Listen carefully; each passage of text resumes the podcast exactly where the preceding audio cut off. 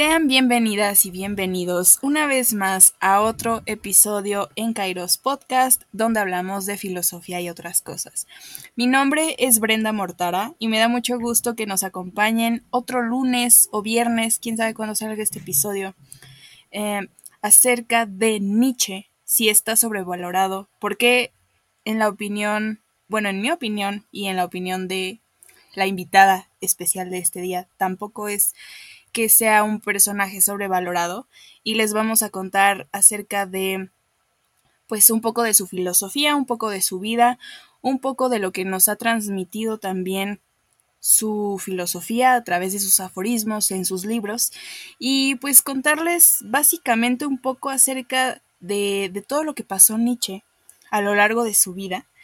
Y pues obviamente no podría hacer este episodio sola eh, como podrán ustedes darse cuenta, tengo una invitada muy especial con la que ya he, ya he grabado antes. Ustedes seguramente ya la han escuchado en episodios en solitario, en los episodios mixtos. Pero le dije, mira, voy a tocar a Nietzsche. No conozco a otra persona que hable de Nietzsche tanto como yo. Entiende mi pasión por Nietzsche, de dónde surge tanto que lo hable y lo hable y lo hable. Y justamente, miren, disclaimer, si no les gusta escuchar a Nietzsche tantas veces en el día, pues no escuchen este episodio. Pero los que quieren saber un poco más de Nietzsche, adelante, disfruten este episodio. Eh, les vamos a contar muchas cosas, muchos datos curiosos. Y pues ahora sí que les presento a mi amiga, mi colega de podcast, Aranza Sánchez. ¿Cómo estás, Ari? Hola, Brenda. Bien, muchas gracias por ¿Cómo aceptar. Estás? Creí que me ibas a decir que no. Mm, no. Yo, mm, ¿sabes qué? No. No, pues desde que me dijiste del episodio, o sea, de que iba a tratar y así, este, la verdad es que me emocioné mucho porque, como tú dices, creo que a las dos tenemos historias interesantes con Nietzsche, ¿no? Entonces, iba a ser un episodio muy Sí, o sea, te digo que este episodio me, me emocionaba mucho. Porque hay mucho que contar de Nietzsche, hay, hay mitos que debemos de desmentir, de que si es nihilista, de que si es vitalista, de su vida que también, que si tuvo sífilis, que si no tuvo sífilis, que terminó loco, que si no estaba loco, que solo era malentendido, o sea, todo lo vamos a contar aquí, amigos y amigas. Entonces, no se preocupen, quédense ahí eh, en sus asientos, donde sea que nos estén escuchando, porque realmente, realmente vamos a hablar mucho de Nietzsche. Así es.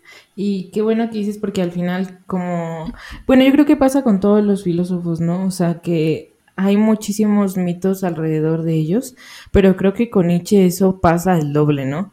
Mm, o sea, yo siento que hay muchísimas cosas que se dicen de Nietzsche que muchas no son ciertas o muchas son como malinterpretaciones de, pues tanto de su filosofía como, sí, como exacto, o sea, como que siempre fue súper controvertido y este y tenía muchas cosas ahí que decías, mm, no lo sé, pero no se preocupen, este episodio es para desbordarnos, para abordar temas de filosofía y también de su vida, que si esto sale bien y si a ustedes les gusta, podemos hacer otra nueva serie hablando sobre historias filosóficas donde nos centraríamos en la vida de los filósofos, más allá de su filosofía y de por qué piensan como piensan, porque Luego les hemos dicho en los episodios mixtos que la filosofía necesita del filósofo, pero el filósofo también necesita de inspiración de su vida para poder llegar a pensar como piensa.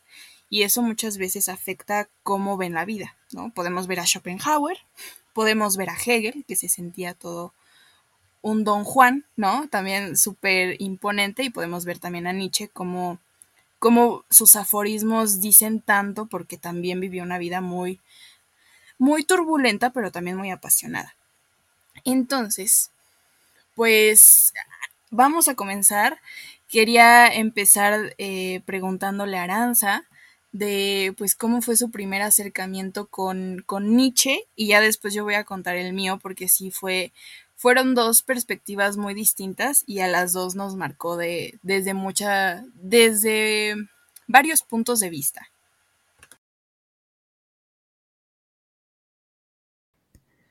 Pues creo que, bueno, como dices, ya hemos uh, contado más o menos así poquito, creo, o sea, aquí en el podcast de cómo cada una se acercó a Nietzsche.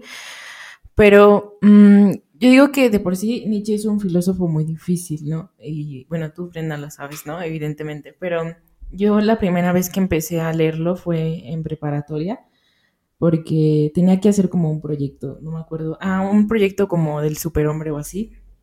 Y entonces um, yo la verdad no tenía ni idea de Nietzsche, solo sabía por las pocas clases que había puesto atención de filosofía en ese entonces, que Nietzsche tenía el concepto, ¿no? Del superhombre y así.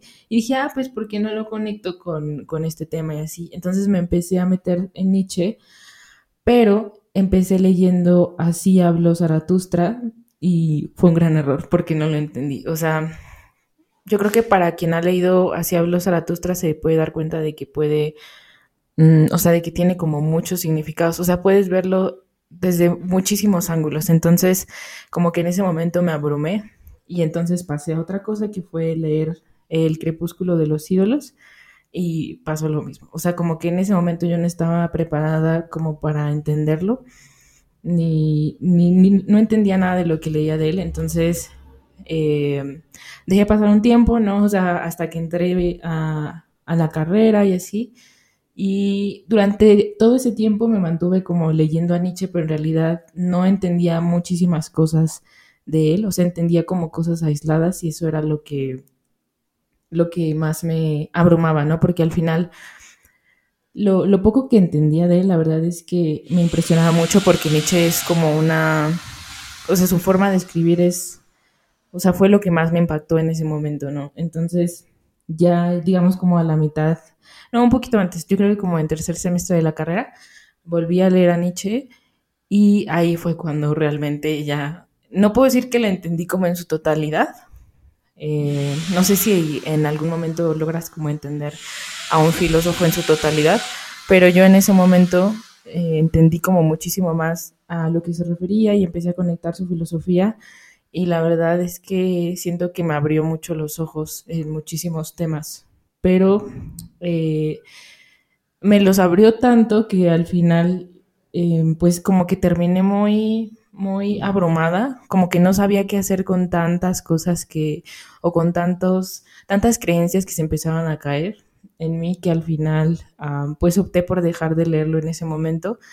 Y pues como lo he contado también como en muchas ocasiones, creo que en ese momento no estaba preparada para leer a Nietzsche, pero la verdad es que ha sido, o sea, fue un antes y un después definitivamente, porque después de Nietzsche empecé a leer como a Freud y a Marx, o sea, como maestros de la sospecha y me di cuenta de que ese era como mi ángulo de interés en la, en la filosofía. Pero tú, Brenda, ¿cuál fue como tu, tu, tu experiencia? Pues sí, creo que ya hemos hablado mucho de Nietzsche, siempre, o sea, siempre sale el tema de Nietzsche y siempre, perdón, yo creo que de las tres siempre lo saco mucho a colación, pero es que realmente me marcó demasiado. A veces no sé si para bien o para mal, porque como dice Aranza, o sea, es uno de los tres maestros de la sospecha por excelencia y repercutió mucho pues también en mi forma de ver como la filosofía en general.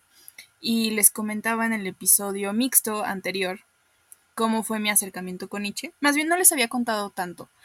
Pero pues bueno, yo había escuchado de él desde la prepa por área 4, pues tenía muchas clases de filosofía, literatura y pues obviamente creo que siempre mencionan a Nietzsche como una de las de las pues sí, personalidades más célebres dentro de la filosofía, sobre todo porque a donde vayas creo que escuchas Nietzsche y lo relacionas con filosofía. Y pues obviamente también aquí en México pues tuvo como su pues tuvo como su prohibición un tiempo, ¿no? Sobre todo con el movimiento del 68 y así de pues libros prohibidos. Y por ejemplo el anticristo fue uno de los libros prohibidos de esa época porque obviamente negaba mucho la religión y porque la criticaba demasiado. Pero me acuerdo que en una clase con la profesora de Cire que también es amiga nuestra que también tenemos un episodio con ella em, pues ella fue quien con ella sí acepté ese consejo de leerlo porque muchos profesores también me habían dicho que lo tenía que leer y por ejemplo con un profesor que daba como fenomenología, eh, que se llama Ramsés, que también Ari lo tuvo y fue, es, es muy inteligente, pero es también mucha información, es muy denso. Entonces, ahí le medio había entendido porque lo había pues comparado con Heidegger un poco, ¿no? Y en cierta parte Heidegger pues también tiene muchas cosas nietzscheanas, porque no sé si ustedes lo sepan, y yo lo supe gracias a Desiree. Em, este Heidegger también era muy nietzscheano, de hecho tiene como una de sus primeras tesis es dedicada a Nietzsche, ¿no? Entonces, pues me gustó mucho, o sea, me llamó mucho también la idea justo de superhombre y dije, bueno, le voy a dar una oportunidad y este, bueno, aparte de que tenía que darle la oportunidad, tenía que leerlo para la clase, porque ahora sí ya me lo habían pedido leer, ¿no? Y yo, oh no. Entonces, eh, Aranza, que también en ese tiempo empecé a hablar con ella, me empezó a decir, no, es que Nietzsche tiene cosas muy interesantes. Y dije, bueno, está bien, ya me lo están diciendo mucho. Y algo luego que a mí me pasa, no sé si a ustedes también les pase, es que si te hablan mucho de cierto autor o cierta persona que es muy célebre en cierto ámbito, como que luego te da repele. O sea, llega un cierto punto en que no quieres seguir como la onda de los demás, por así decirlo. Es como si siempre te recomendaran Star Wars y tú nada más no quieres ver Star Wars porque pues ya te la dicen tanto que ya te cansaste y que ya te revelaron como toda la trama porque hablan y hablan y hablan de ella. Entonces eso me pasaba con Nietzsche porque decía, ah, sí, claro, el superhombre, em, Dios está muerto y lo han matado los hombres, sí, sí, sí, ya. O sea, tengo dominada su filosofía. Pero realmente eh, creo que hay mucho más que decir de Nietzsche y cuando me acerqué por primera vez a él en la genealogía de la moral, creo que puedes vislumbrar muchas más cosas y muchos más conceptos de los que a lo mejor a simple vista te los dicen de una forma muy simple, muy simplista, ¿no?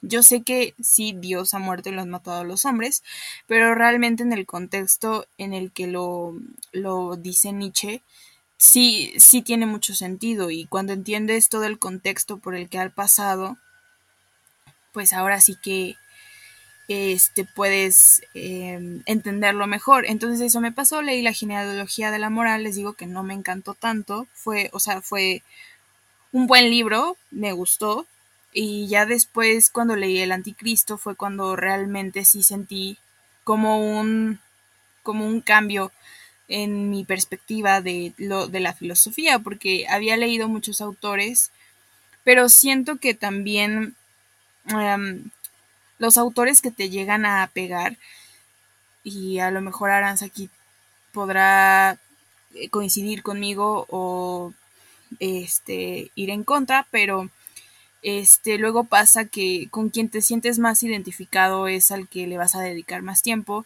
Y les, les comentaba también en el otro episodio, Nietzsche es muy pasional y creo que siempre puedes vislumbrar eso en sus aforismos y me parece muy complicado, sobre todo en lo filosófico, que un autor te haga em, sentir eso, ¿no? O sea, que te transmita todo lo que él sentía cuando escribía en Eke Homo, en el Anticristo, en la genealogía de la moral, en Así habló Zaratustra. O sea, como es, em, es parte de las voces de, por ejemplo, en, en su personaje de Zaratustra, de, de, su libro, que también es súper famoso, podemos ver también un poco del espíritu de Nietzsche. Y me parece muy interesante. Y y no estoy diciendo que solo la filosofía deba de ser subjetiva, obviamente tiene su lado objetivo y te pueden gustar ciertos autores que, que también no hablen como él, puede ser Husserl, puede ser Platón, puede ser Lipovetsky, Chulhan, pero realmente con Nietzsche sí puedes sentir todo lo que él está sintiendo cuando está escribiendo eso, pues justamente porque él lo vive así, ¿no? ¿Tú cómo lo ves, Ari?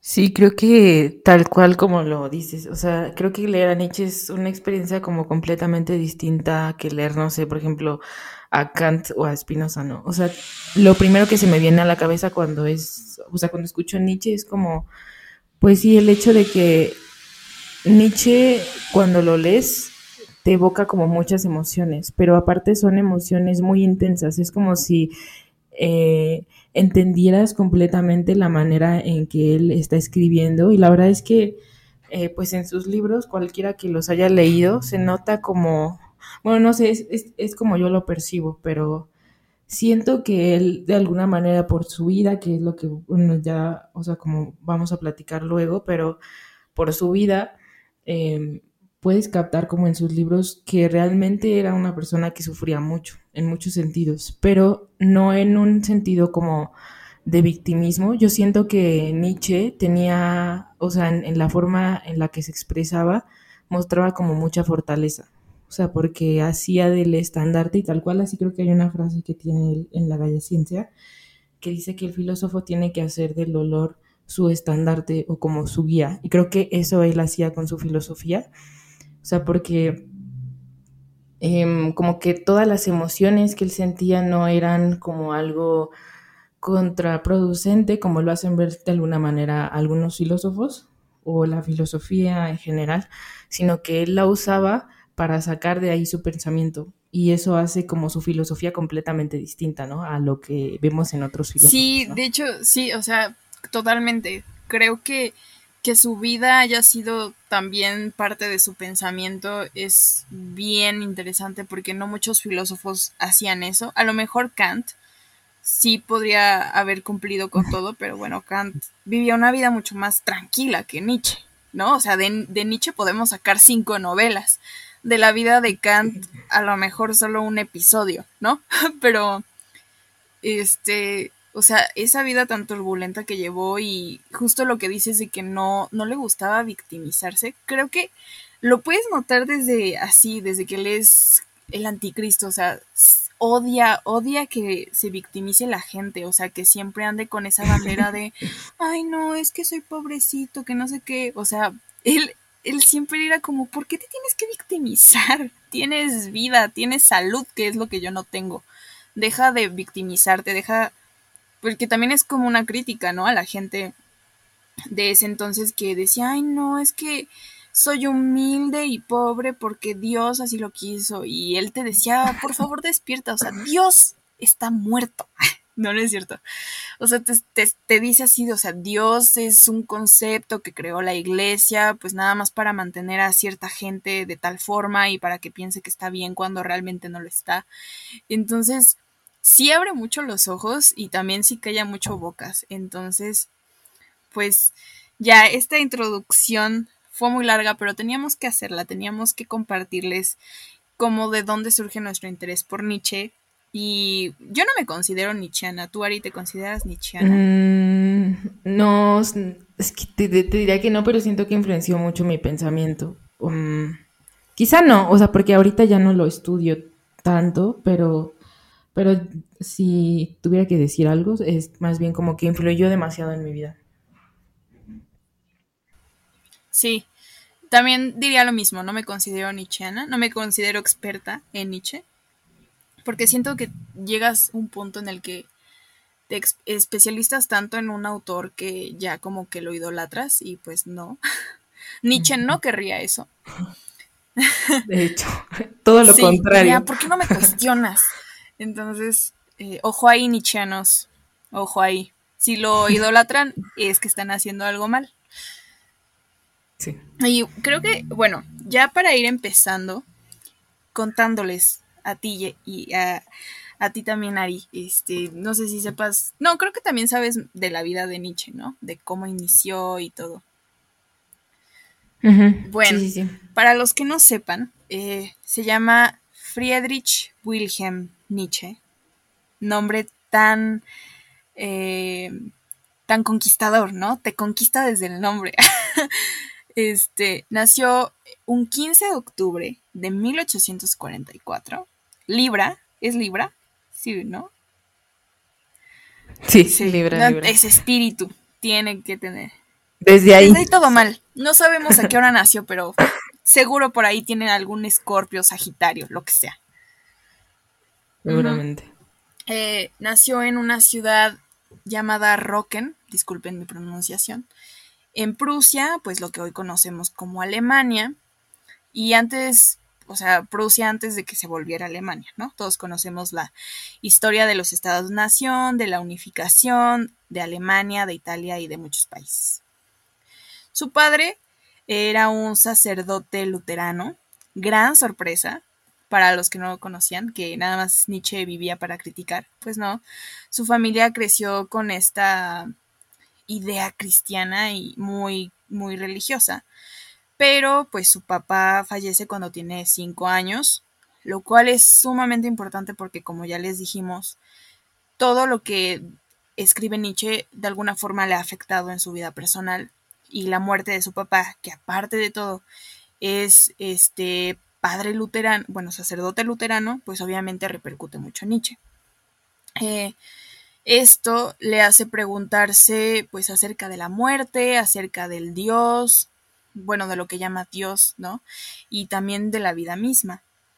Eh, comienza sus estudios alrededor de 1864 en la Universidad de Bonn en teología y filología clásica, que también es sumamente interesante porque, por ejemplo, en la genealogía de la moral podemos ver que ahí saca sus dotes filológicos y pues nos desglosa muy bien de dónde viene la palabra bien, que realmente pues no significa todo lo que nosotros creemos, ¿no? De ser bien portados, de que todo hay, todo hay una razón, de, del por qué nos tenemos que portar bien, a pues es a beneficio de tal persona. Entonces él empieza como a desglosar todo eso, también se mete mucho con los griegos, obviamente, que también los desprecia, por supuesto, porque es Nietzsche, y, y este, y ahí se destaca bastante porque es muy inteligente y llama la atención de la Universidad de Basilea como y empieza a dar clases como profesor de griego eh, a los 24 años. Y para ese entonces era como algo imposible que alguien tan joven fuera maestro tan pronto, ¿no? Pero pues es Nietzsche, o sea, él iba a lo que iba. Y ya en ese tiempo en el que es estudiante, antes de volverse como catedrático, sus amigos lo llevan, shocking surprise, a un prostíbulo en una ciudad llamada Colonia. Y pues para ser su primera vez, pues le fue mal.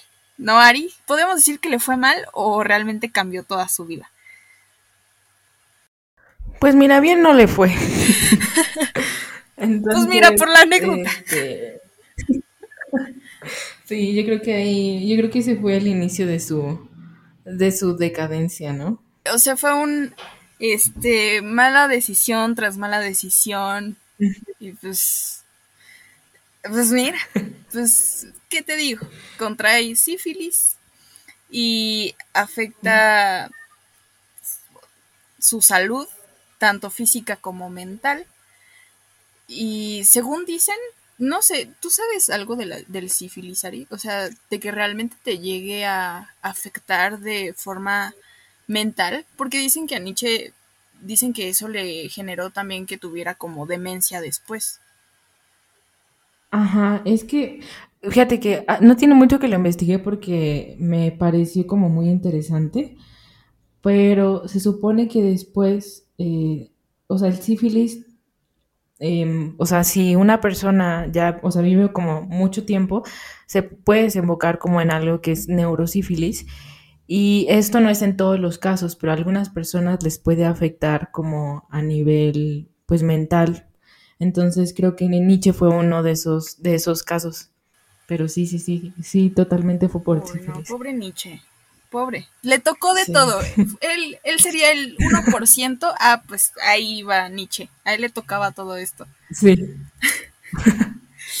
Ay, qué triste. Bueno, pero en esa misma época, aparte de que experimenta en su vida sexual el muchacho, em, empieza a leer mucho a Schopenhauer, que, pues, ¿tú qué opinas de Schopenhauer, Ari? ¿Has leído algo de él? ¿Te gusta? ¿No te gusta? He leído, pero la verdad es que muy poco de él y hoy la verdad es que no me gusta tanto porque siento que, o sea, por ejemplo, a diferencia de Nietzsche, ah, bueno, a algunas personas se les dará que Nietzsche es pesimista, a mí no se me hace pesimista, pero por ejemplo en el caso de Schopenhauer, la verdad es que sí se me hace un autor muy pesimista. Me gustan algunas cosas, por ejemplo, lo que él habla como de la música y supongo que Nietzsche quizá lo leyó también más por esa vertiente, ¿no? Porque a Nietzsche pues le gustaba mucho eh, la música, ¿no? Sí. Bueno, yo, yo también leí un libro hace poquito de Schopenhauer, de algo de... A ver, espera. Deja, voy a asomarme a ver cómo se llama el libro.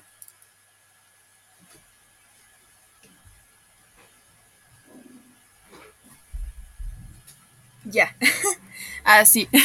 Se llama El arte de insultar. Y así tiene como varios. El arte de envejecer, el arte de bla, bla, bla. Entonces dije, ah, bueno, voy a aventarme ese libro, ¿por qué no? Y aparte es como un pequeño diccionario porque te va diciendo palabras por, o sea, por, don, por orden alfabético, ¿no? Pero, o sea, siento que cuando estoy en mi, en, en modo pesimista, leerlo me pone de buenas, porque opina como yo. Pero siento que leerlo a tiempo completo sí es, sí es pesado. Si es una persona que... Sí.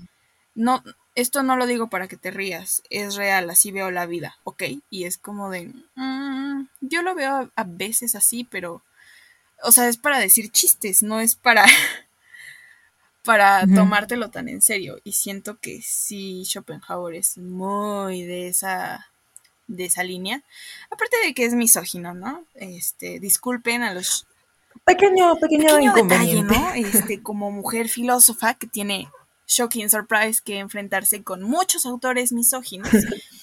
Y, y también con Nietzsche, que también dicen que es misógino. Ahorita lo vamos a discutir, vamos a ir más adelante, pero ténganlo en cuenta de que Nietzsche tampoco es como este ser bondadoso lleno de luz y espiritualidad como lo pintan, ¿no?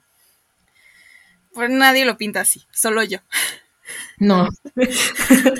es como, mm, no, nadie lo pinta como un ser de luz. Yo fíjate que no he escuchado eso, pero, pero bueno, cada quien. Cada quien dice, ¿no? Bueno, entonces ya después de que conoce a Schopenhauer, de que lo marca desde justamente como Ari dice, porque le encanta la música, eh, pues también para 1868 conoce al compositor Richard Wagner, quien se convierte en uno de sus amigos más cercanos durante esta época, y a él, como ser intenso que es Nietzsche, le dedica una de sus primeras obras llamada el nacimiento de la tragedia, que la escribe entre 1871 y 1872. Este, yo no puedo decir mucho de su obra, la leí para una clase, para una clase de estética. Y nada más sé de esta ambivalencia que existe entre el ser apolíneo y el dionisiaco, que es como en lo que se centra. ¿Tú, tú sabes, tú, tú lo has leído, Ari? O sea, ¿sabes algo más de ese? Pues en realidad nunca he leído El nacimiento de la tragedia, pero sí sé cómo, o sea, que al final como que Nietzsche, bueno, también su relación con Wagner fue como muy turbulenta, ¿no? Y yo recuerdo más que nada haber leído como, esto creo que lo leí en la Galla Ciencia, pero em, que al final como que la, la línea que él le interesaba mucho de Wagner era también que, si, te, bueno, si, no, si no mal recuerdo, Wagner hacía como mucho estas de, de interpretar como ciertas obras o, ¿cómo se dice? No sé si son epopeyas, pero... Eh, sí, creo que sí se llaman así. Sí, ¿no, Brenda? Ajá. Sí, entonces como que al final, pues esto si lo conectamos como con lo que dices con lo dionisiaco y lo apolino, era lo que le llamaba como más la atención de Wagner, porque al final, pues en las epopeyas podemos encontrar como mucho estas, estas dos características, ¿no? Siempre hay como personajes muy, muy, muy marcados y era lo que le, le interesaba de Wagner, según yo. Bueno, era lo que cuenta en la Galla Ciencia. A ver si ahorita encuentro como algún fragmentito. Sí. De, y, y te lo Bueno, lo leemos.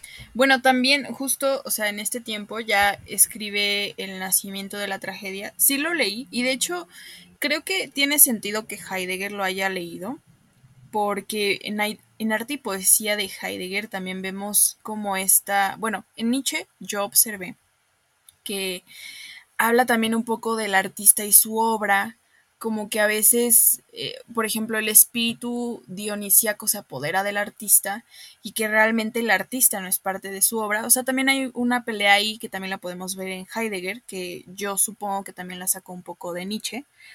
Pero sí, y también si quieren un episodio de separar al, artista de su obra, también sería muy interesante porque es un tema que da mucho de qué hablar. Porque así como en el gremio filosófico de que, por ejemplo, Schopenhauer fue, misógino y, y tenemos a otros autores que también hicieron cosas muy malas en su vida, ¿hasta qué punto tenemos que leer su obra, no? Y pues justamente creo que en el apartado artístico, creo que muchas veces nos pasa mucho esta, esta cuestión de, bueno, me gusta tal música, pero el artista es una basura de persona.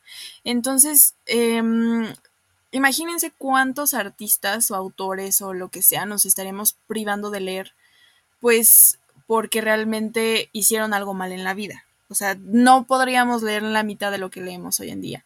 Pero también es una discusión, es un tema también que es un debate, ¿no? Y les digo que en el nacimiento de la tragedia, por lo que recuerdo, eh, también habla mucho de esto de, mm, de este espíritu. Y mm, bueno, y les digo que el nacimiento de la tragedia para ese tiempo, eh, ya saben que Nietzsche nunca se calla nada, y pues le costó ganar la cátedra de la filosofía, digo, la cátedra de filosofía de la Universidad de Basilea, Em, no les gustó el texto, la verdad no les gustó que tocara temas apolíneos y dionisíacos y sobre todo porque se va más por el lado de mm, Dionisio. Entonces, pues creo que eso sí afectó muchísimo su carrera. Y este, no sé si quieras decir algo más, Ari.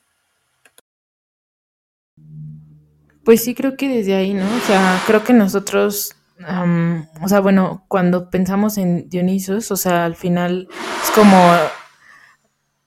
no sé cómo decirlo, como caos, como, eh, pues en los griegos tan solo, por ejemplo, en ese momento era como muy mal visto y evidentemente pues la gente se inclinaba más como por el lado apolíneo y así, pero el hecho de que pues Nietzsche se, inclinara más hacia lo dionisiaco y así, pues creo que ya te da un poco una idea, ¿no? De su, de su filosofía o por dónde iba y por qué en ese tiempo pues era tan criticado, ¿no?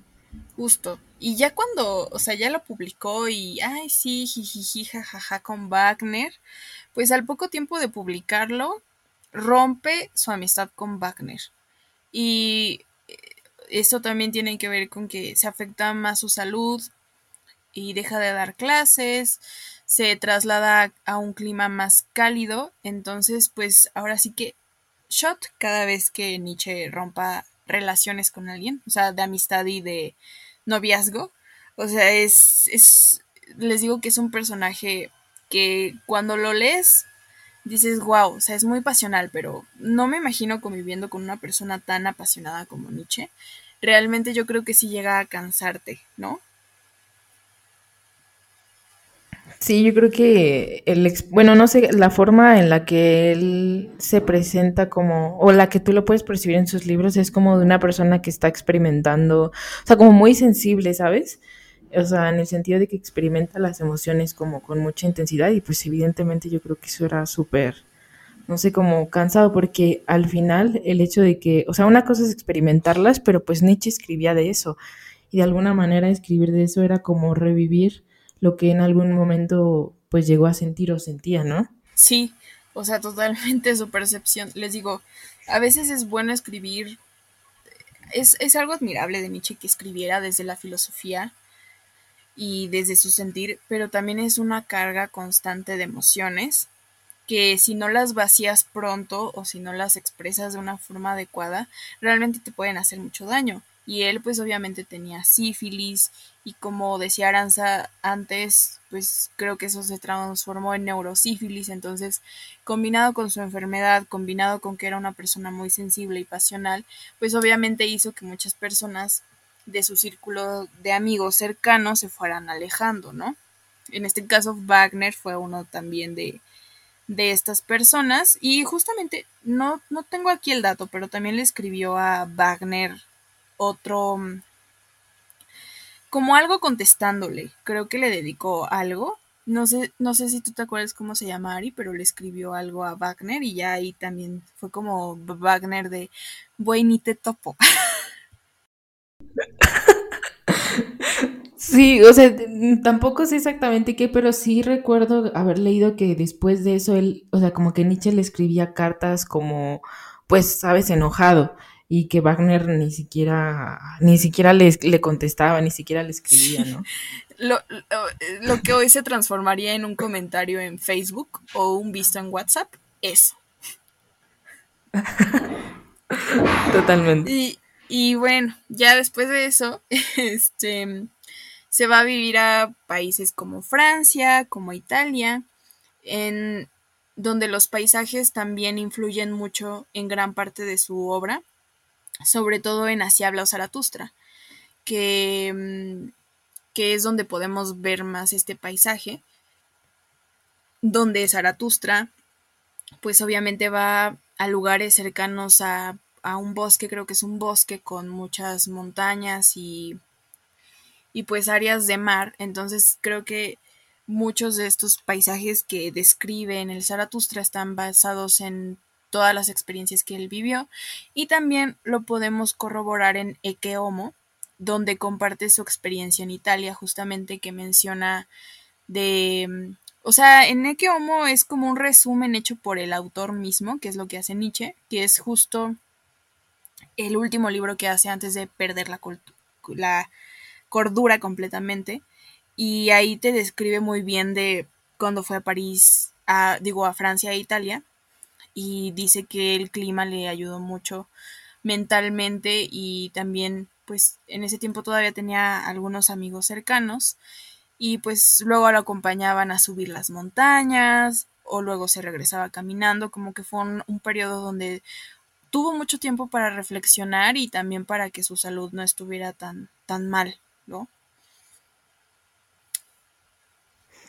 Sí, aparte, Creo que, bueno, yo al, leer ese libro recuerdo mucho como que siento que es muy diferente a otros libros que él escribe porque es hasta que parece como una especie de diario, ¿no? O sea, como tú dices, ahí sobre todo es cuando te das cuenta como, eh, pues lo mal que la pasaba Nietzsche en cuanto a salud, porque tenía justo, ¿no? Estos picos en donde se sentía muy bien y donde se sentía muy mal y el hecho de que él, él, decía justo eso, ¿no? Que le, que le ayudaba mucho como el aire limpio de las montañas y, y de alguna manera como que cuando lo vas leyendo como que hasta te vas imaginando cómo era su vida y era como mucho más tranquilo, al final sí muy alejado de la gente, pero creo que eso le ayudaba mucho a pues a ser como era, ¿no? Siempre se me hace como muy, o sea, como muy lúcido, contrario a lo que pueda opinar como mucha gente.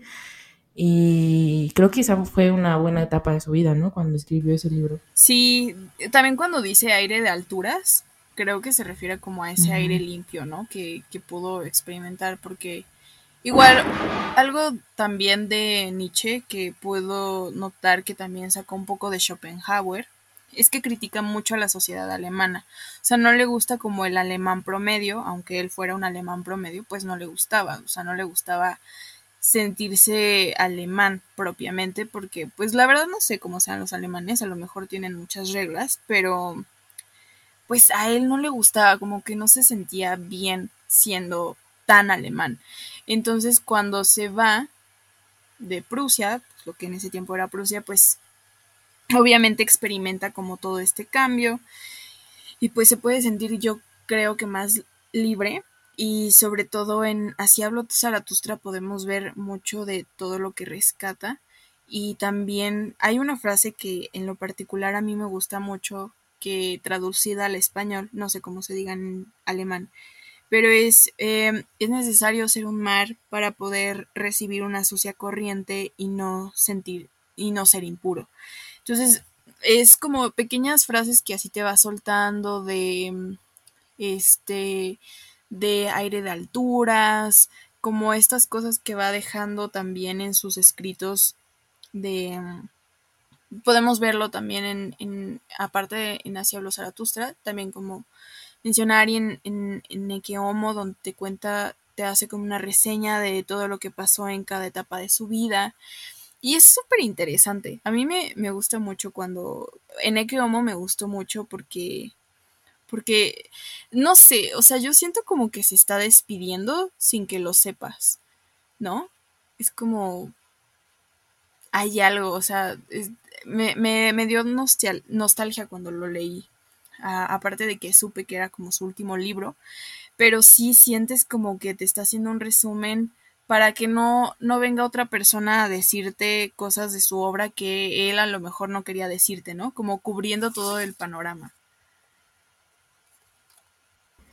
Sí, sin duda, aparte es curioso, ¿no? O sea, como el hecho de que pues coincida que haya escrito, o sea, que ese sea como lo último que él escribe, con aparte de que pues ya se aproximaba pues esta última etapa que él, ten, bueno, que él tenía como de, de, lucidez, ¿no? O sea, es algo muy curioso y creo que al final, eh, pues sí, tal cual es un resumen de su vida y de sus obras, ¿no? Porque tiene capítulos en donde habla, creo que uno de los últimos es el de Aurora, en donde habla como de por qué escribió ese libro y así como que te va contando y hasta su forma de escribir es diferente, ya no lo siento como tan, um, o sea, como emociones exaltadas o así, a diferencia de otros libros, sino que es como algo, o sea, como un Nietzsche mucho más eh, maduro, ¿no? O sea, en el aspecto, o sea, intelectual.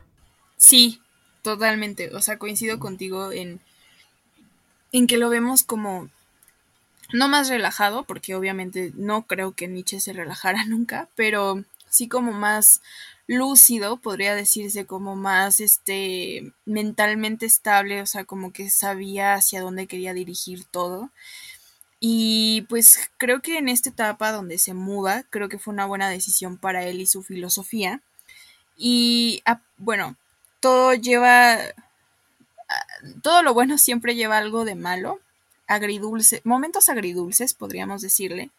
Y en esta etapa donde se, se cambia, se traslada a otros lados, conoce a la escritora rusa Lu Andreas Salomé.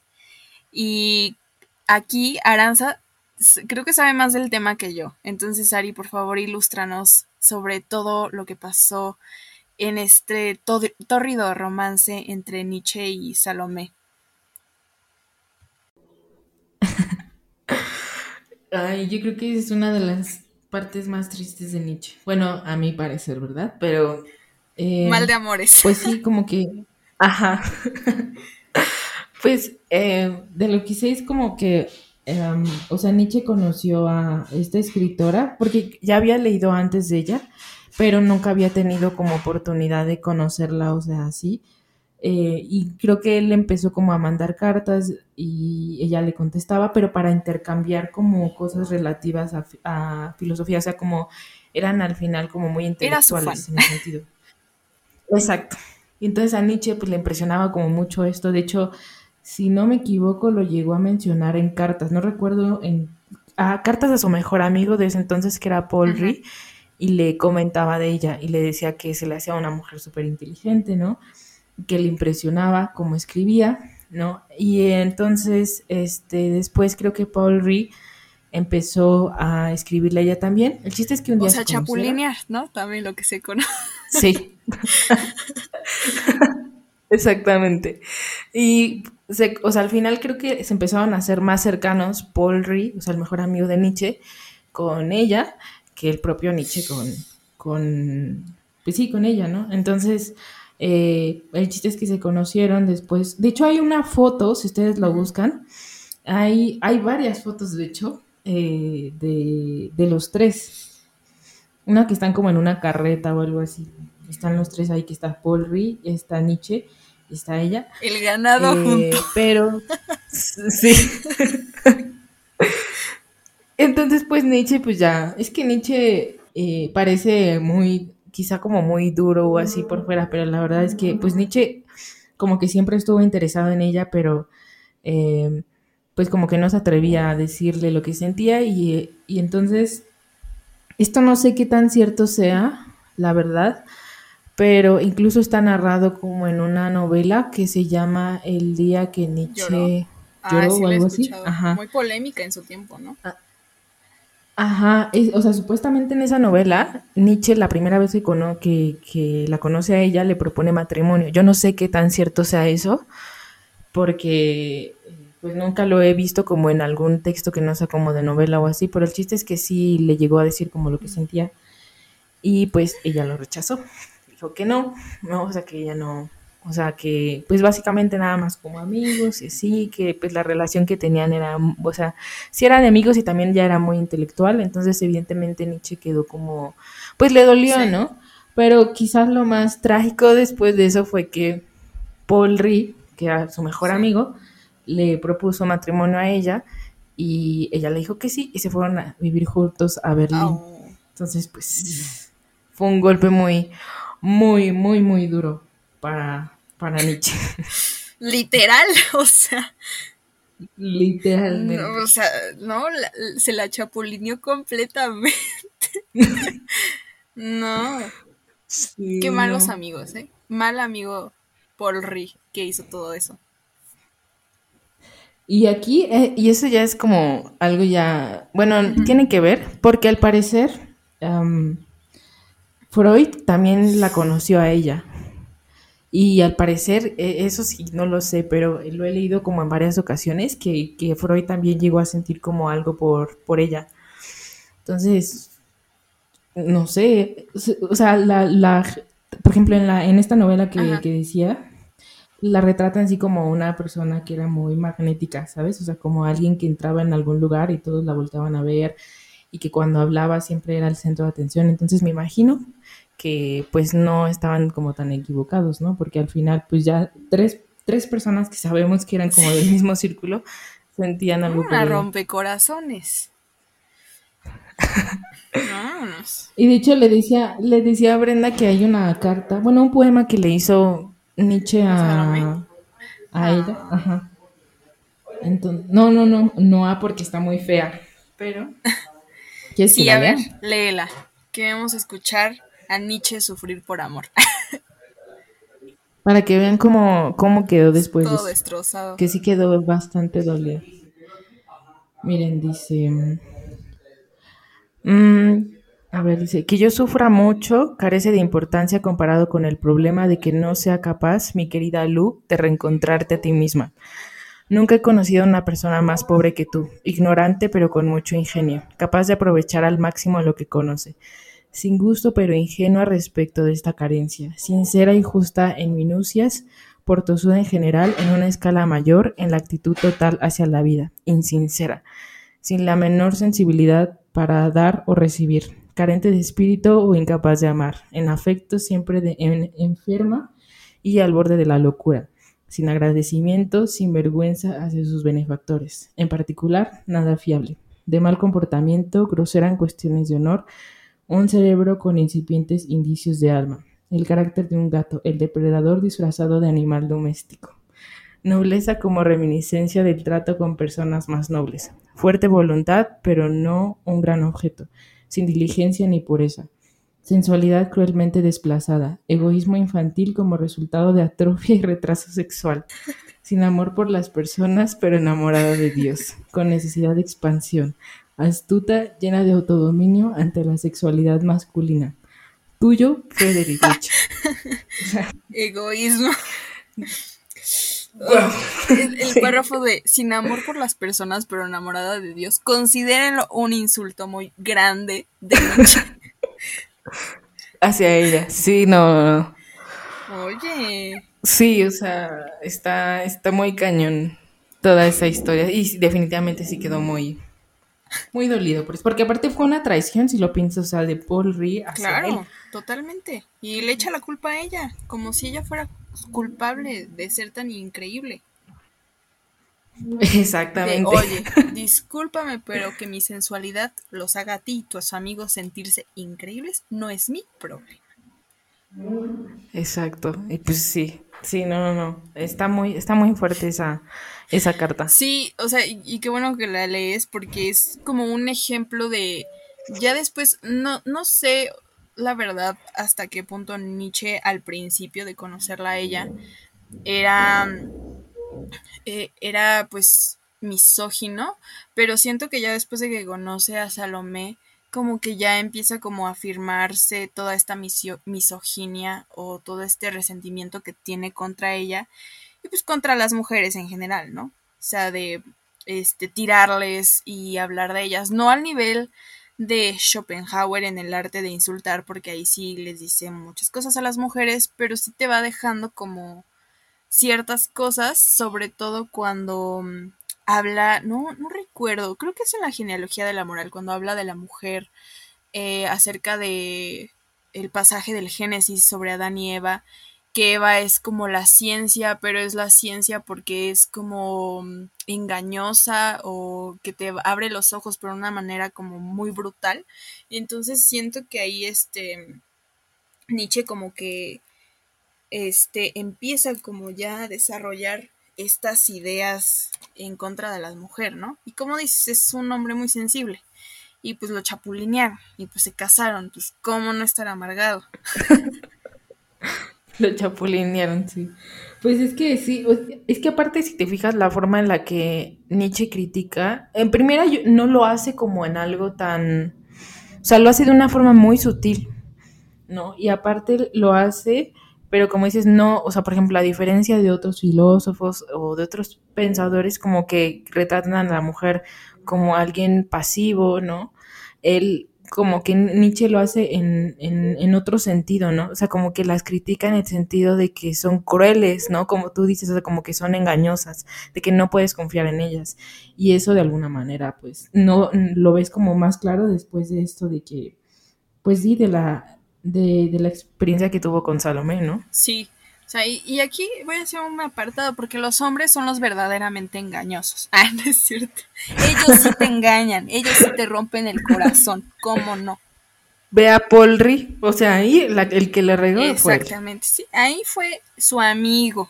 Él tuvo la culpa. Nadie más en esta situación. Y Nietzsche por confiado, porque tampoco sabe escoger amigos. Sí, era muy ingenuo, al parecer, en algunas cosas siento. Entonces. Sí. Veía que pues hablaban el mismo idioma intelectual y decía, ay, ya somos amigos. Ay, Nietzsche, Nietzsche. ¿Cuántos errores no cometes? Sí, er, era muy entregado, ¿no? O sea, como, o sea, eso es lo que puedes como notar en, pues sí, como en, en, las relaciones que tiene con, con, o sea, eran como relaciones muy intensas, como que siempre establecía relaciones muy intensas, pero era como muy entregado a sus amigos también, ¿no? Y por eso yo creo que esperaba, o sea, ponía expectativas muy altas en, ellos, ¿no? Sí. ¿O, sea, sí, de hecho en Eke Homo también tenía otros dos amigos, una, una chava y un chavo, ay, que no sé si para ese tiempo eran chavas y chavos, pero también, o sea, como que sí lo ayudaron, que creo que uno se llamaba Peter Gast algo así. Y él también como que Nietzsche lo ayudó mucho y ya al final como que él también se fue apartando de él, pero sí aprovechó todo toda la palanca que le, que le dio Nietzsche, ¿no? Y pues así, o sea, creo que sí tuvo muchos problemillas ahí con varios amigos y pues es parte de un espíritu incomprendido, como diría él mismo. Es que sabes qué siento y, es algo que también le admiro mucho a él, o sea, como que al final, no sé, yo siento que eh, Nietzsche es el filósofo más coherente que he leído, sea, como que él trataba de alinear su vida y sus decisiones a lo que realmente creía, o sea, a su filosofía. Y entonces, pues sabemos que eso no pasa en la vida real, ¿no? O sea, sabemos que eso es muy difícil que alguien lo respete. Y por ejemplo, pasó en el caso de Wagner, ¿no? Cuando él empezó a hacer o a inclinarse como más hacia una ideología alemana, ¿no? Y también este, incluso hasta con su hermana, ¿no? Que sabemos que, que se inclinaba como más hacia, allá, ¿no? Entonces, como que siento que eh, eh, pues el hecho de que él esperara eso de las personas fue lo que al final hacía que, pues tuviera como tantas rupturas, que no, que ojo, no digo que esté mal, ¿no? O sea, creo que muy pocas personas pueden tener como ese nivel de congruencia, o, al menos eso es lo que veo en Nietzsche, pero pues yo creo que eso pudo haber desencadenado que, que, sufriera como tanto en ese sentido, o no sé tú cómo veas eso. Sí, también siento lo mismo, es que yo, o sea, siento que si eres tan entregado, luego sufres más que la otra persona y no, o sea, tampoco es como que la otra persona tenga la culpa, pero conociendo, o sea, siendo uno tan entregado y tan dispuesto y estando ahí, o sea, siento que sí, luego te desgastas.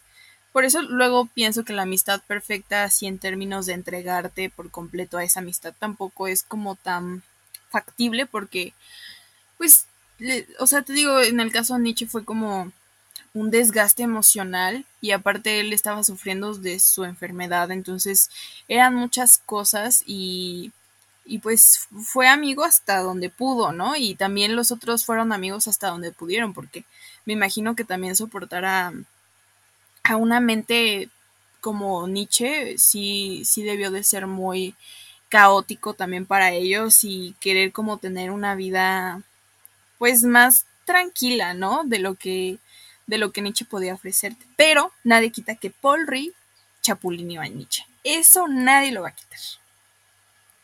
Y eso nadie lo perdona de los que nos gustan. Exactamente. Paul Rí no lo lean. Lean a Salomé, pero a él no. A ese hombre no lo queremos. no lo queremos acabetado de Kairos Podcast. Y al rato voy a hablar de Rí. no, que ni sé, ni sé su obra, eh, la verdad. No, yo tampoco, la verdad. Este, y bueno, em, igual siento que yo cuando leí que Salomé era rusa dije, tiene sentido, porque en el Anticristo, que es una de sus obras posteriores, como que habla más acerca de Dostoyevsky, Tolstoy, o sea, como que se mete más en el existencialismo ruso.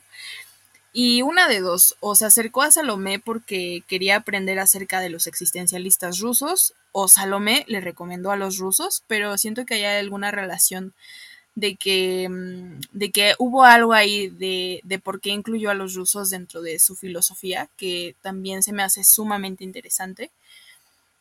Y, y bueno, ya aquí cuando conoces a Salomé, Salomé lo dejas como amigos, pues para 1878 escribe Humano demasiado humano y para entre 1879 y 1881 también escribe Aurora, reflexiones sobre los prejuicios morales. Y la verdad, em, de estas dos obras creo que la que más curiosidad me da leer es Aurora y la que más he escuchado que recomiendan es Humano demasiado humano. ¿Has, ¿Tú has leído alguna de estas dos, Ari?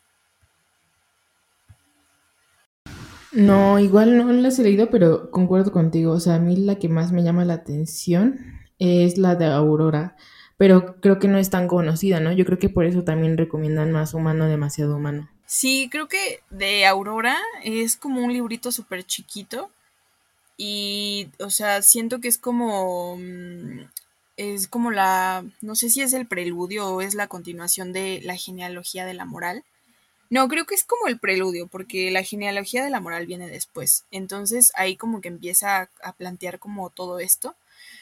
Y se me hace súper interesante. No sé, en algún futuro, en algún futuro eh, quisiera leerla.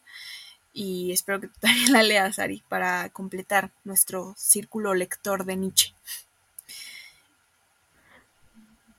Sí, como dices, creo que bueno, yo había escuchado que está súper cortito y que va, eh, justo habla como esta parte de la moral, pero en otro sentido como muy distinto, donde a como lo aborda en la genealogía de la moral, entonces se me hace muy interesante, porque de por sí la genealogía de la moral es un libro, es un libro denso, o sea, es un libro como que, no sé, como que de verdad sí se mete demasiado a, a atacar la moral, pero entiendes muchas cosas como a partir de ahí de su filosofía, ¿no? Sí, o sea, es chiquito pero picoso, como dirían por ahí.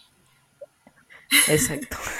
y, y, bueno, o sea, después de estas pequeñas obras, para 1885, escribe, mm, este, bueno, en este tiempo no, no es como que su estado anímico era el mejor, Pero es aquí donde surge Así habló Zaratustra, una de sus obras más emblemáticas, representativas. Creo que en esa es como ahí donde lo se consolida como el filósofo. Y no es con el anticristo, el anticristo pues viene después. Eh, y en este momento, o sea, con Así habló Zaratustra, creo que Nietzsche encuentra como su estilo, su propio estilo, que ya lo había desarrollado antes, pero ahí es cuando ya empieza a hablar de aforismos y ahí es donde empieza como ya a tener este hilo conductor que va a repercutir en las obras que llegan después, como es Más allá del bien y del mal en 1886, La genealogía de la moral de 1887, El crepúsculo de los ídolos y El anticristo de 1888, y la obra final que les habíamos mencionado antes de Eke Homo de 1889.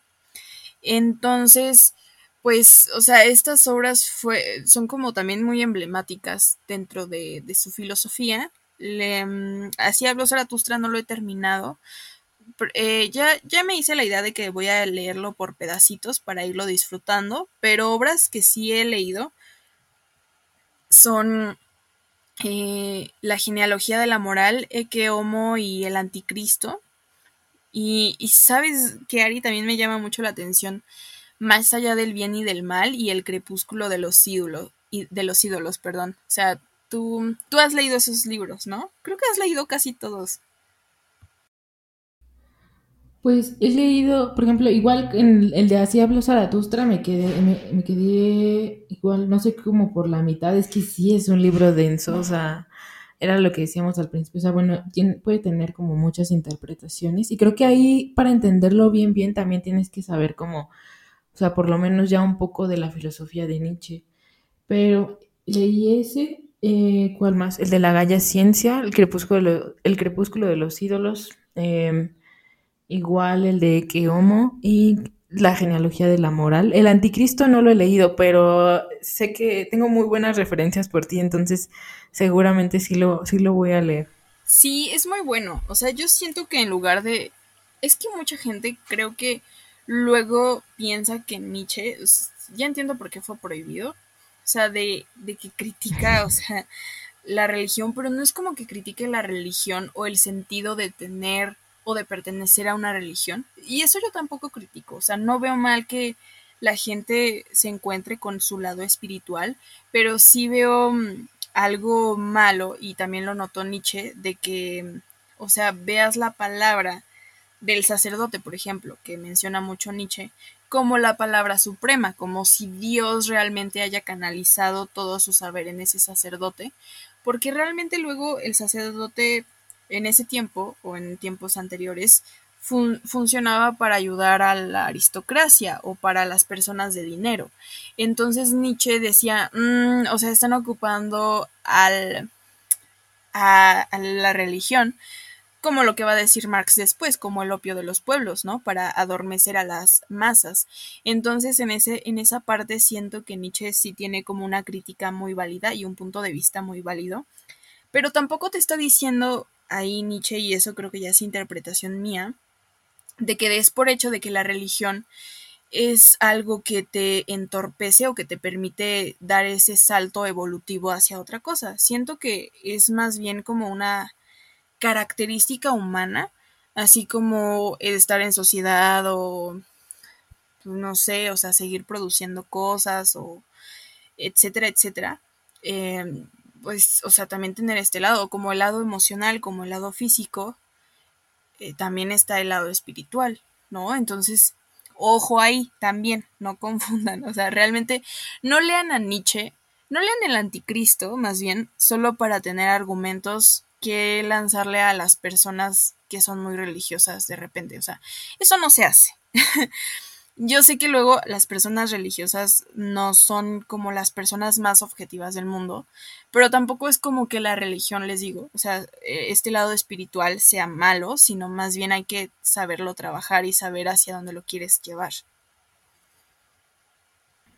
Además, también como que, ojo con los filósofos como que critiquen esa parte de la religión, ¿no? Porque, em, ¿sabes qué? Y referente como a todo esto, yo creo que Nietzsche ni siquiera criticaba o sea, como que a él le era indiferente la existencia o no existencia de Dios, o sea, como que lo que criticaba ni siquiera era tanto a Dios, sino lo que implicaba a Dios, es decir, pues todos los valores cristianos que él va a llamar como que son parte de la moral de rebaño, ¿no?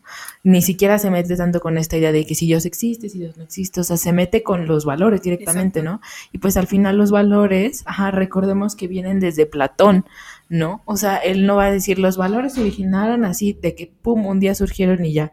No, sino los valores, él dice, es la consecuencia de la filosofía de Platón, del mundo de las ideas, cuando él propuso que había el mundo de las ideas y aparte el mundo, pues real, el mundo que nosotros podemos tocar, este, a partir de ahí se originaron pues dos concepciones distintas del mundo, ¿no? Y entonces, eh, pues eso evidentemente lo tomó el cristianismo y lo tergiversó, ¿no? Pero incluso si nos vamos como más atrás, él, él recuerda que, que, no me acuerdo en, qué libro, creo que fue en el Crepúsculo de los ídolos, justo, que decía que el problema venía mucho más atrás de Platón y venía como desde la discusión que había entre Heráclito y Parménides y que pues básicamente todo el problemón que tenemos ahorita como de moral y así viene justo de, de, haber optado por el camino de Parménides y no por el de Heráclito. Entonces, pues como que a partir de ella dices como, o sea, el hecho de,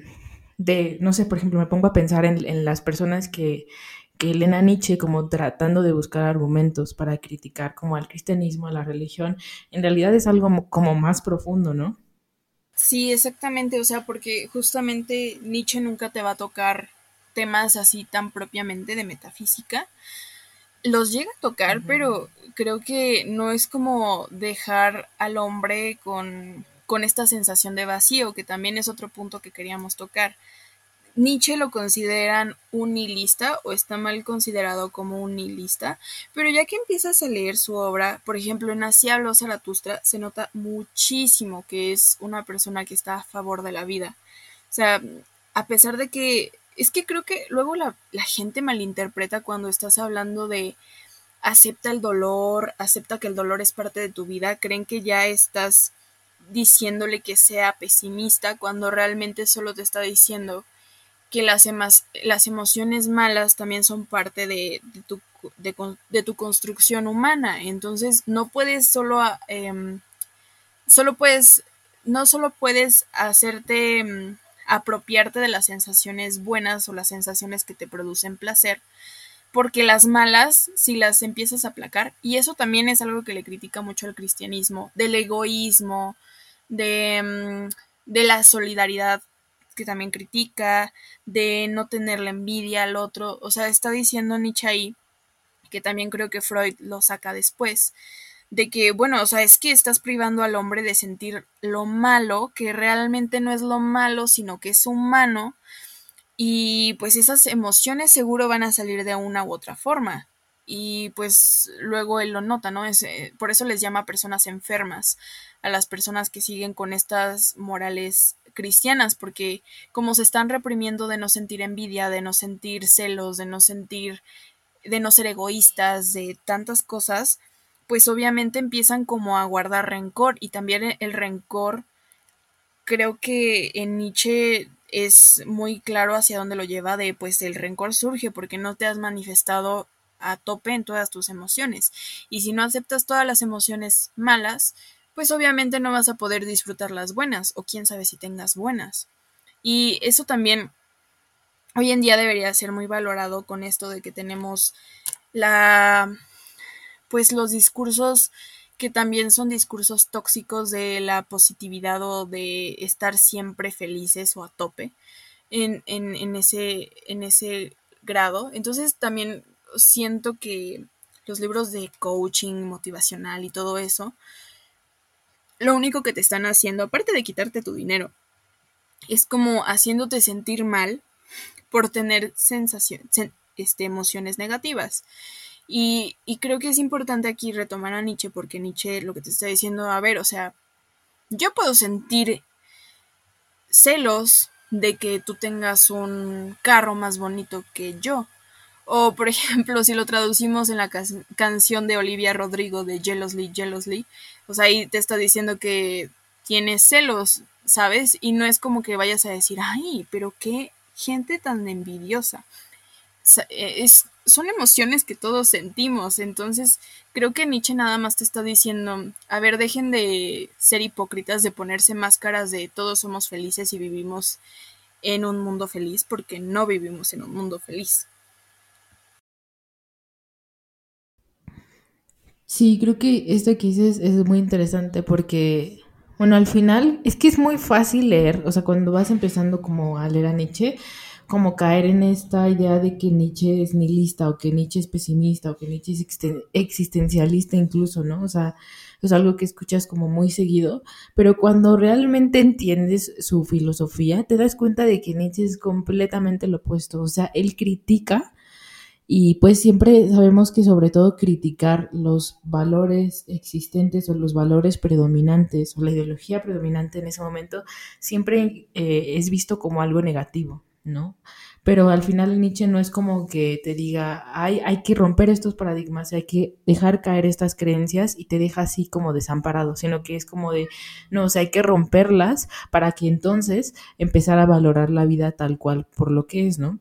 Y aquí viene como mucho esta, y sí, tal cual como dices, o sea, al final Nietzsche hablaba, fue, e, es uno, de los, de los que hablaba de, de, la represión, ¿no? O sea, de los primeros, o sea, antes de Freud, ¿no? Y definitivamente Freud leyó a Nietzsche, ¿no? Pero desde aquí se nota como cuál es, o sea, cuando tú entiendes em, por qué hace Nietzsche la crítica hacia los valores cristianos em, y desde qué lugar lo hace, te das cuenta de que, bueno, al final no era como su intención ser como un unilista, una persona pesimista o nada más de criticar por criticar, sino que realmente lo hace porque cree que no le estamos dando a la vida como su valor realmente justo, ¿no?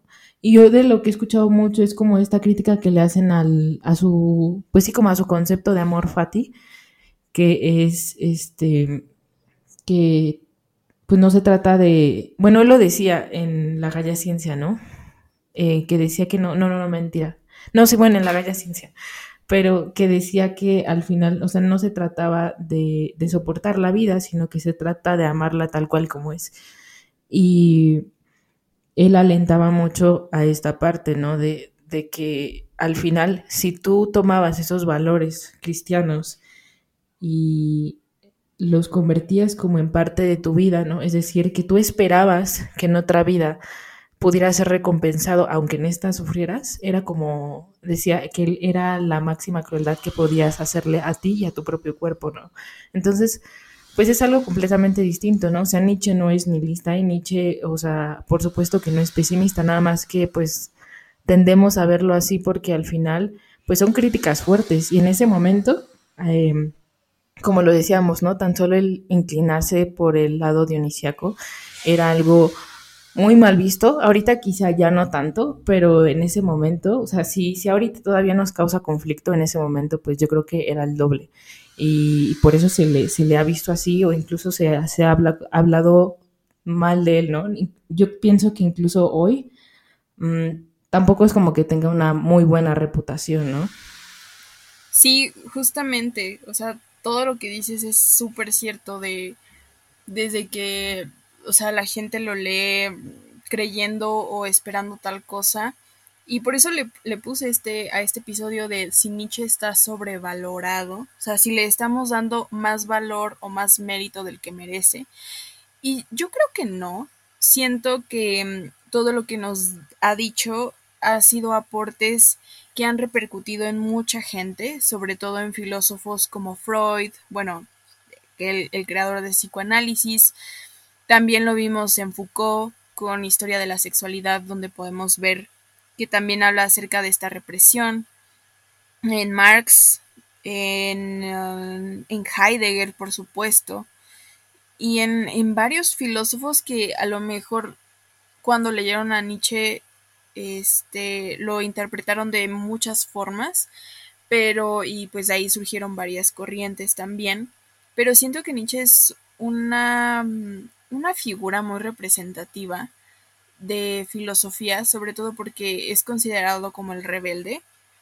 y también revolucionario, pero no sé hasta qué punto sea revolucionario.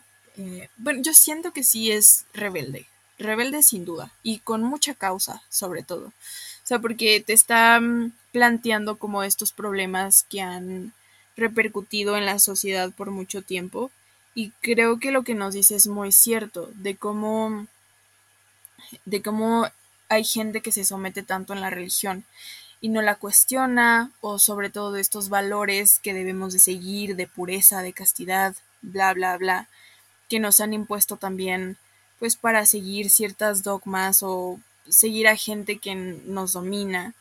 Y siento que la crítica de Nietzsche es muy atinada porque él, él sabe, él, él supo y en su momento lo, lo planteó y, y fue en contra de toda su generación, a lo mejor fue un traidor de su generación, pero creo que realmente él inició una conversación que a lo mejor nadie quería iniciar por miedo a lo que la academia pensara o que lo fueran a destituir. Entonces, Nietzsche siempre vivía al borde de, pues decir, ay, ya, otro día más, ¿no? Me queda otro día más. Y estoy enfermo y no puedo hacer mucho, pero mi espíritu eh, quieres ser de alturas. Entonces, pues fueron tantas cosas que, que, que, creo que Nietzsche sí es muy importante y creo que sí se deberían de dar la oportunidad de leerlo. Aparte, yo creo que, o sea, como que podemos ver las críticas desde otra, desde otra perspectiva, desde otro punto de vista. O sea, si realmente Nietzsche no hubiera creído que, que nosotros como personas, bueno, o sea, como que seamos capaces de cambiar los paradigmas, tome el tiempo que tome, pero seamos capaces de cambiarlos, ni siquiera hubiera hecho o ni siquiera hubiera escrito tanto de esto, ¿no? O sea, ya, ya como, como, como lo decías tal cual, ¿no? O sea, a mí me sorprende mucho como él siempre lo decía en sus libros, o sea, como que él era un espíritu, sí, tal cual, incomprendido, ¿no? Y a mí se me hace súper, no sé, o sea, de verdad que era de las cosas que me explotaba la cabeza cuando lo leía porque em, me impresionó mucho una vez que, leí en algún libro del, no recuerdo exactamente la verdad en, en qué libro, pero que él decía que él sabía que en ese momento nadie lo iba a leer y sabía que dijo mi filosofía no es de este tiempo, dijo, pero al final yo sé que en unos cuantos años, cuando yo ya no esté, eh, la gente se va a reunir para hablar de mi Zaratustra.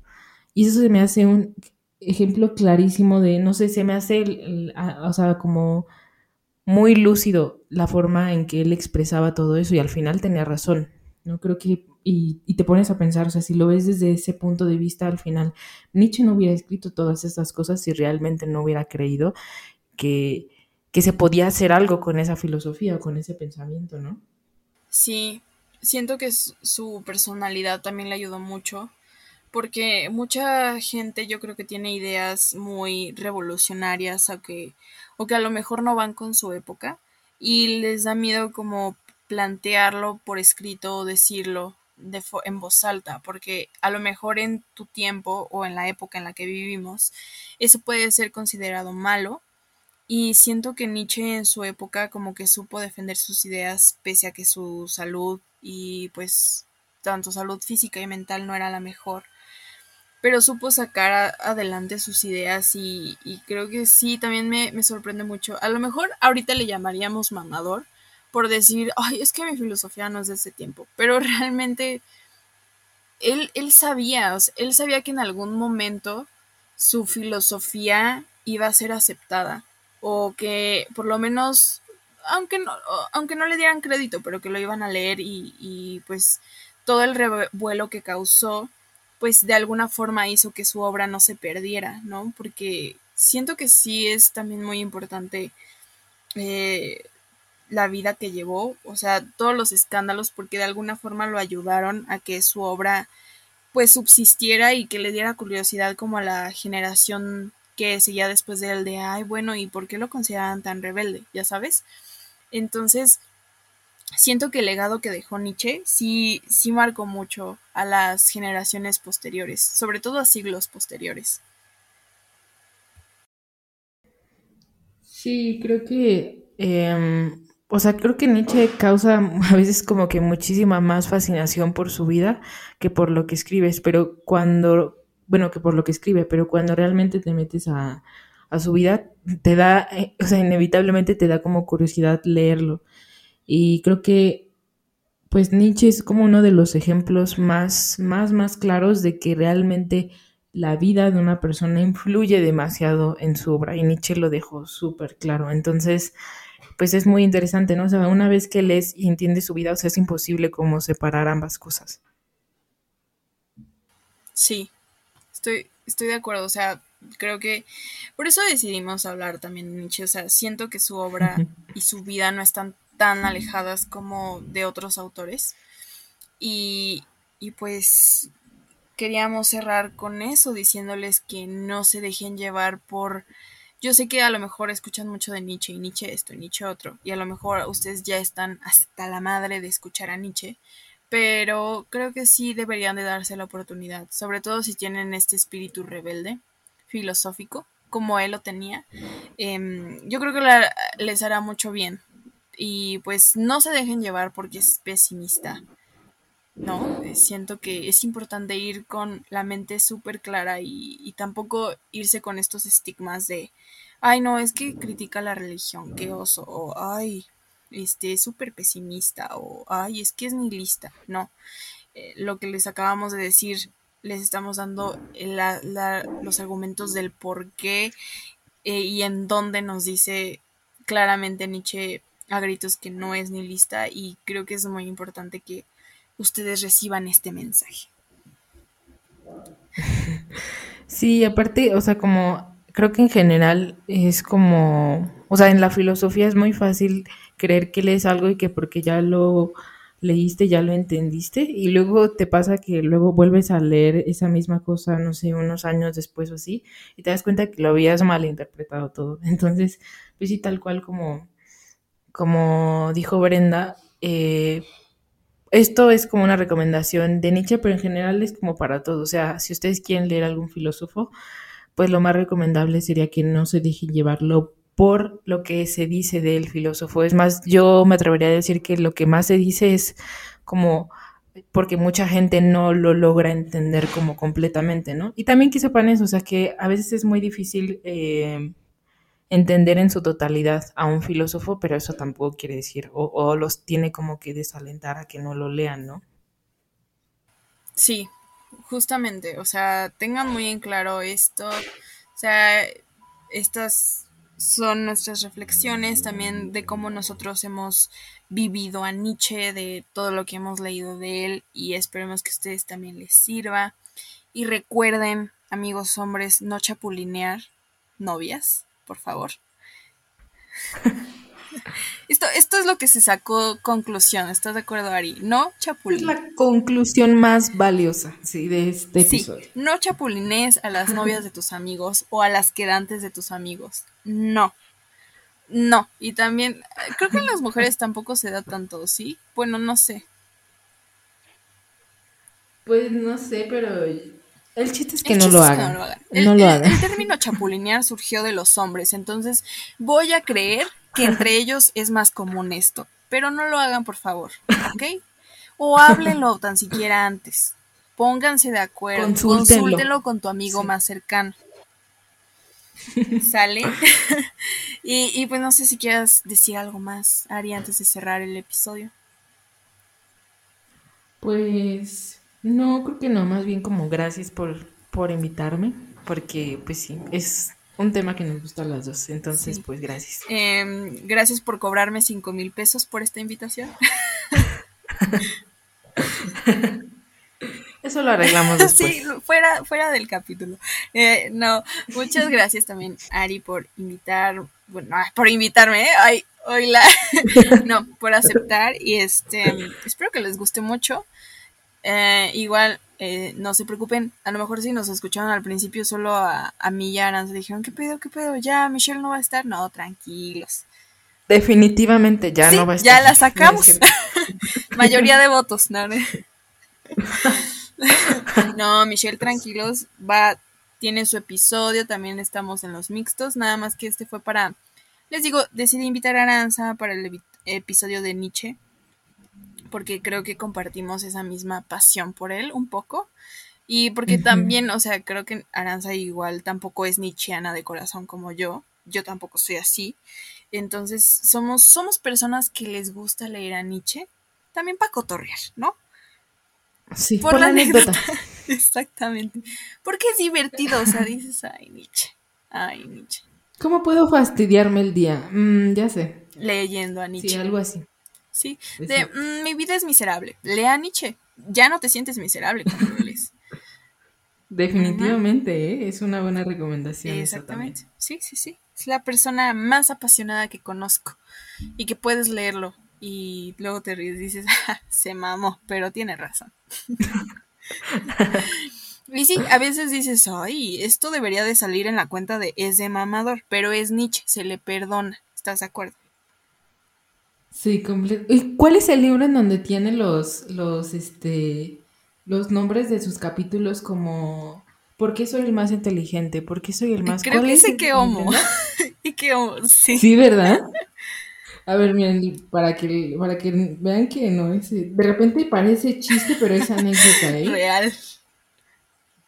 Miren, lo, estoy buscando para qué. Porque sí, tal cual. Ah, aquí está, sí, sí, sí. Mira. Sí, índice es ¿por qué soy tan sabio? ¿Por qué soy tan discreto? ¿Por qué escribo tan buenos libros? Y ya, así se va. Pero es este. Para que se den una idea. una idea de con qué tipo de personalidad se están enfrentando. Este, no, no es mamador, realmente él se considera así. Una diferencia entre un mamador y alguien como Nietzsche es que Nietzsche se sentía de esa forma. Él no aparentaba. Y aparte de que se sentía, lo era. ¿Estás de acuerdo, Aranza? Exactamente, la verdad es que sí. Era un, era un genio. Era un genio. Completamente. Incomprendido como él mismo lo dice.